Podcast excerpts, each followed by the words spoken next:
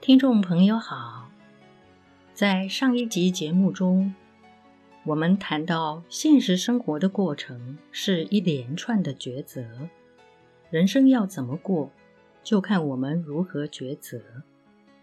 本集节目，我们将与您继续探讨，在面对问题时，佛法如何教导我们做出妥善的抉择。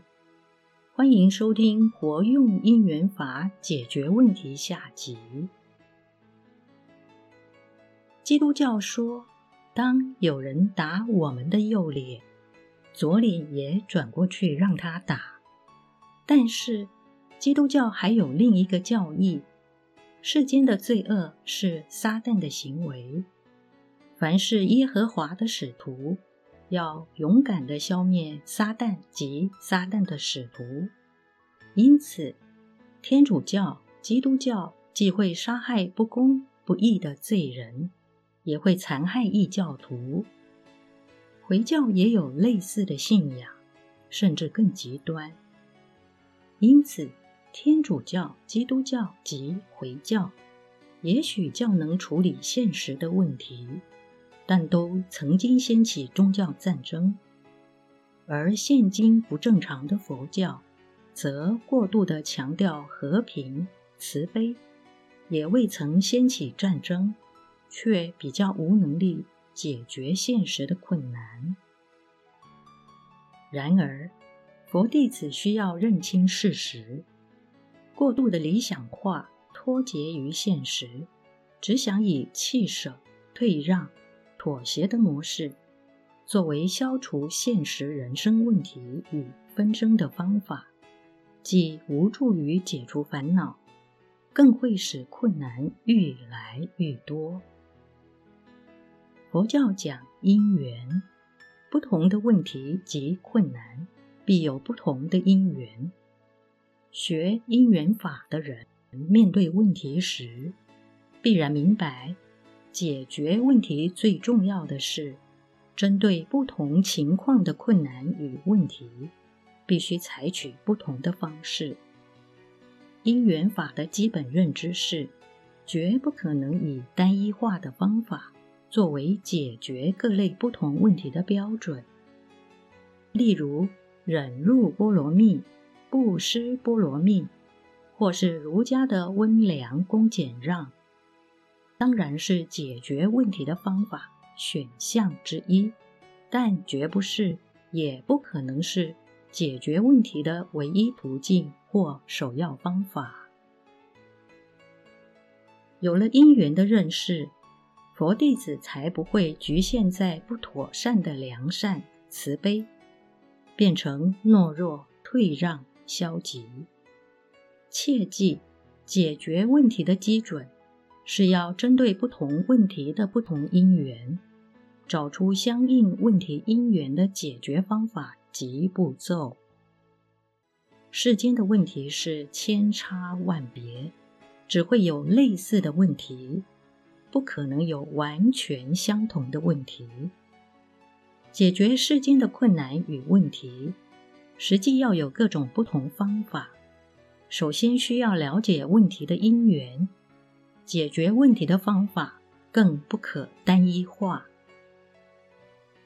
当我们有了契合现实的认识，才不会将失能、软弱与过度善良误以为是无差别的大慈大悲。释迦佛陀的教导是基于当前因缘的智慧，而有回应现实问题的方法。以及解决问题与困难的意愿及能力，而慈悲也在其中得以实现。慈悲不是空洞、理想、仪式性的发愿，也绝不是像奥义书、耆那教般的软弱而无能。教育孩子有很多方法，教诫、惩罚，让过失者付出代价。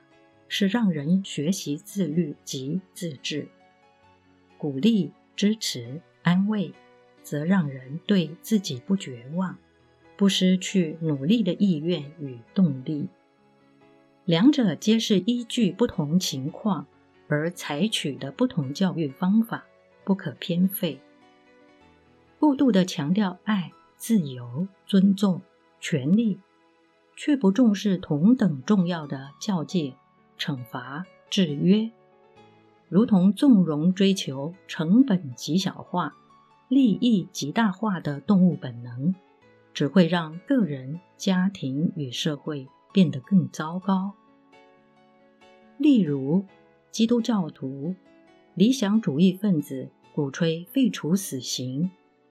基督徒认为生命是由神创造，只有神才有权利剥夺生命；而不切实际的理想主义者过度强调罪犯的人权，却漠视受害者的权益，甚至向受害者咆哮，惩罚是报复的负面心态。无助自他，用过度不合现实情况的高道德要求，将受害者踩踏在脚下，却俨然以救世者的高姿态自居。这般不自知的丑态，实际是害人害事。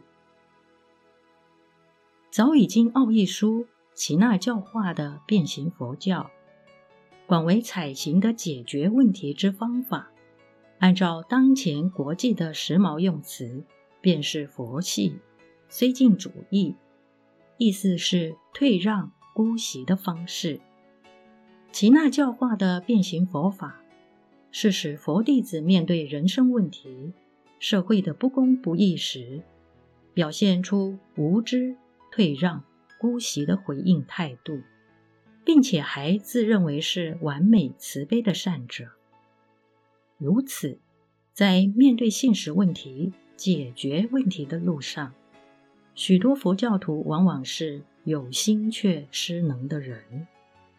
切记，解决问题的时候，我们需要勇健果敢地做出不完美、不理想却有效的抉择。我们要尽速抛弃完美表现的企图与心态，尽快的做出。符合当前因缘，并且是可行可及、有效于解决问题的抉择，更要坚定不移的付诸实践。正觉解脱的人，不是理想的伟人圣人，而是务实解决困难、烦恼疾苦的人。佛弟子不可以只会做个满足大众的人。温暖待人是解决问题的方法之一，但绝对不是唯一。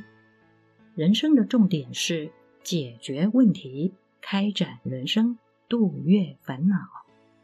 必须在各种现实因缘中，努力使生命获得可行、可达到的平安与福祉。生活的方法本来便是随机应变，而且要会变。变得能够解决问题。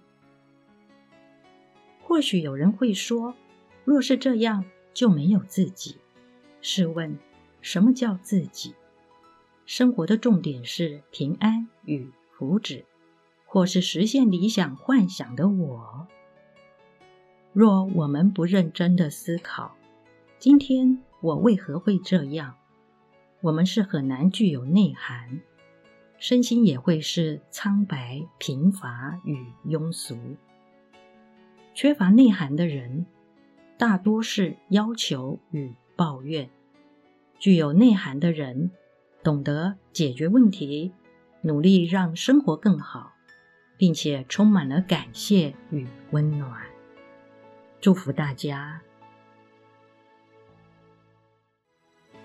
本集内容整理自二零二一年。九月十八日，随佛长老与内觉禅林对僧众开示的部分内容，欢迎持续关注本频道，并分享给您的好友。您也可以到中华原始佛教会网站浏览更多与人间佛法相关的文章。感谢您的收听。